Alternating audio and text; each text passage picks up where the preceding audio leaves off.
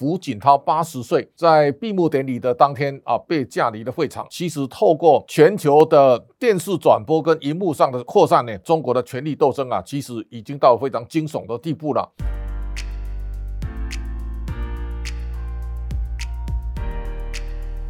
各位财讯的观众朋友，大家好，我是谢金河，欢迎再度收看老谢开讲。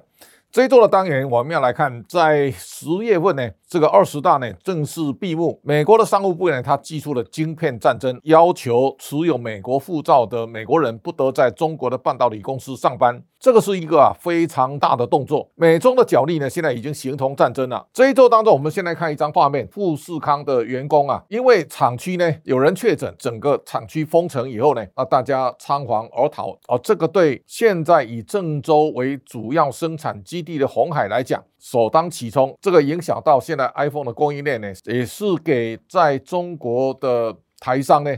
现在带来一个更大的警示。换句话说呢，在未来的风控无限扩张的情况之下呢，所有的生产供应链呢，可能都会受到影响。这个是大家当务之急，要必须面对的。我们先来看，在这一次二十大的闭幕之后啊，大家看到最惊悚的画面是胡锦涛八十岁在闭幕典礼的当天啊，被架离的会场。其实透过全球的电视转播跟荧幕上的扩散呢，中国的权力斗争啊，其实已经到非常惊悚的地步了。那这一次呢，在新的七个常委当中啊，大致上的团派呢，李克强也好，汪洋也好，全部都。清场了。这当中啊，现在李强的上台也代表未来的习家军呢治理中国啊一个完整的新的时代。而在这个新的时代当中啊，我们必须啊要了解在这一次中国未来的新的变局。大家可以看到，我重点有几个啊，一个是改革开放不在。换句话说呢，从邓小平时代呢所立下的改革开放呢，现在看起来是告一段落了。另外一面呢是加重内循环，也就在美中的角力当中啊，中国要以自己的十四亿的人口所形成的大市场要发展自己的产业，在过去三十年，中国的外贸顺差每一年都到六七千亿美元，同时呢，它外汇存底也累积到最高到三点九八兆。如果未来闭关自守，着重内循环，中国经济的转型跟转变呢、值得大家高度的关注。再来，大概就是共同富裕。那么大家可以看到，在中国的共同富裕当中啊，有一个非常重要的重点。第一个呢，它对互联网的平台呢直接的接管。我们大家可以看到，从腾讯到阿里巴巴到百度到京东啊，大致上呢股价是跌跌不休。互联网平台在反垄断法的祭出之后呢，其实。到目前为止啊，颓势仍然没有终止。那未来影响中国两个关键字啊，大家一定要弄懂。一个呢叫按劳分配，另外一个叫不鼓励资本市场的投机牟利。这个一声令下，大家可以感受到。在过去呢，中国改革开放的浪潮当中，它创造非常多的巨富，而这种巨富啊，透过资本市场杠杆的操作呢，它把财富拉到无限高的一个地步了。这种情况之下呢，现在从共同富裕到反垄断都受到很高度的监督的情况之下呢，如果它回到按劳分配，那就等于回到文革时代，有劳动才有所得啊，这样的一个发展的情势呢，对中国过去三十年保有了一个经济的扩张啊。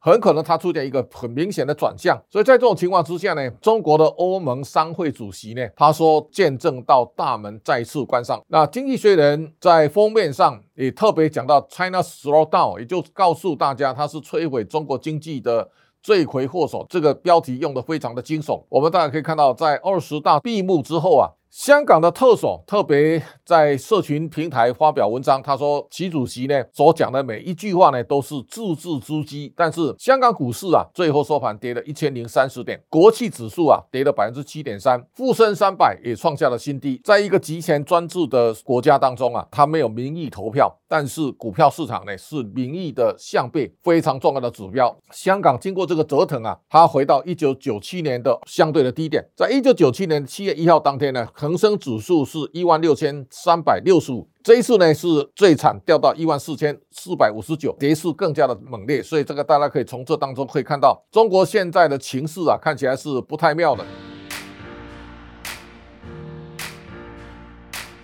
第一个呢，上海的豪宅现在暴跌百分之四十，很多的中国富豪现在急着出售资产。这个礼拜最显著的一个是在四川的龙湖地产，它的董事长呢吴亚军呢，现在到美国去养病了，到美国大概就不会再回来了。龙湖地产的股价呢，在他宣誓离开之后啊，股价暴跌。我们可以看到，习近平三连任之后呢，现在整个认出中国的机会论就是逃哈。这当中啊，现在中国的富人开始有计划离开中国了。那这个礼拜我们也看到姚明。诶，西家带眷到美国去了。影剧圈，大家看到冯小刚，然后张艺谋呢，全家也搬到了美国。地产大户呢，现在看起来从孙宏斌到 SOFO 中国的潘石屹夫妇，包括世茂的那个老板许荣茂啊，大概都到美国去了。那这段时间，我们会看到，如果能把资产移出中国的，看起来都是赢家。我们要特别看一下过去。卖出中国大润发受到瞩目的尹衍梁先生，大家可以看到高鑫零售啊，这两天股价最低跌到一点二八。那大家看到尹衍梁卖大润发给阿里巴巴的时候呢，一股的价钱是六块半，卖完之后呢，它涨到十三块四，现在跌到一点二八，已经从高价下来呢，跌到剩下十趴了。因为呢当时卖掉中国大润发收到的钱是两百四十四亿港币，现在全部中国大润发的市值加起来大概一百三十三亿，大家可以看到这个缩水的情况是到一个非常。可怕的地步了。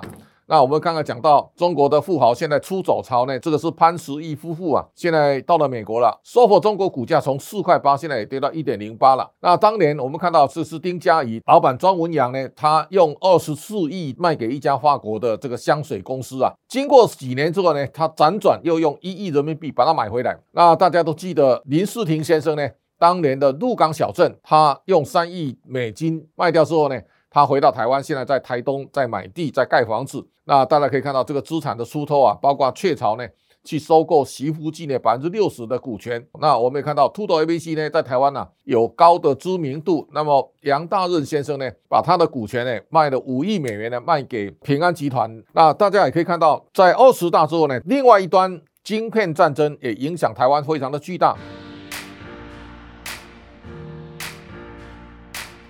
大家看到这个晶片战争啊，它主要是要勒紧中国的半导体的脖子啊，但是呢，台湾一定会牵连到其中。这是在十月七号，美国商务部部长寄出了一个新的法案，这个法规当中啊，规定先进制成的产品不得卖到中国。另外一个呢，它也限制人才跟设备，但是呢，我们看到在这段时间，国际的众多媒体都在对台湾落井下石。彭博资讯讲，中国如果换台，美国将派最后一台飞机呢，把台积电的员工啊撤离。Intel 的 CEO 啊讲得更露骨，他说台湾半导体供应链岌岌可危，要把供应链从台湾移开。高盛特别提到台积电面临的六大风险，我们看到摩根大通的 Diamond 讲。担心地缘政治的风险，这个就是剑指台湾的一个暗示哦。那大家可以看到，在这段时间，香港股市的大跌是因为二十大的恐惧。另外一个一端呢，我们看到美国现在跌最惨，大概就汇成半导体，汇半的指数呢最低跌到两千零八十九点八二。那这段跌幅呢，大概从最高点下来跌了百分之四十八点六。这个情况来看，最近美国的道琼指数已经开始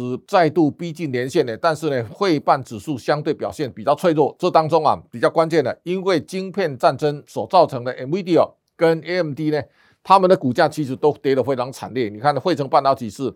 大幅的下跌，AMD 也是跌幅惨重。台积电在这个回合当中啊，其实也受到很大的伤害。在十月十一号，美国商务部祭出的法案之后呢，台积电当天跌三十六块半，这个收盘跌到四百零一。那这段时间，台积电从六百八十八掉到三百七十，大概跌了四十六点二二趴。ADR 呢，从一百四十五跌到五十九点五一，大概跌五十八点九六。这个情况都影响台湾非常巨大，影响更大的是 IC 设计相关的公司，因为大半的公司是啊，营收比重来自中国，所以在这个情况之下呢，我们看到地缘政治去影响台湾非常大。台电跌到三百七的时候呢，市值也跌破十兆台币哦。但是大家也可以看到，其实到第三季获利非常好，你看到台积电第三季赚两千八百零八点七，EPS 啊十点八三。前三季已经到二十七点七九啊，在这种情况之下呢，今年的台积电大概可以赚三十六到三十七块之间，本一比呢大赚回到十倍了。我我相信这是一个大家可以斟酌，应该是一个比较好的买点。联电呢，同时也公布第三季的 EPS 两块一毛九，联电前三季赚五点四九，也代表现在跌到三十九块左右呢，其实它的本一比呢大概只有七八倍，那这个也是相对半导体相关本一比最低的时刻。这个时候呢，大家可以看到台湾。承受一个是晶片战争所带来的半导体产业的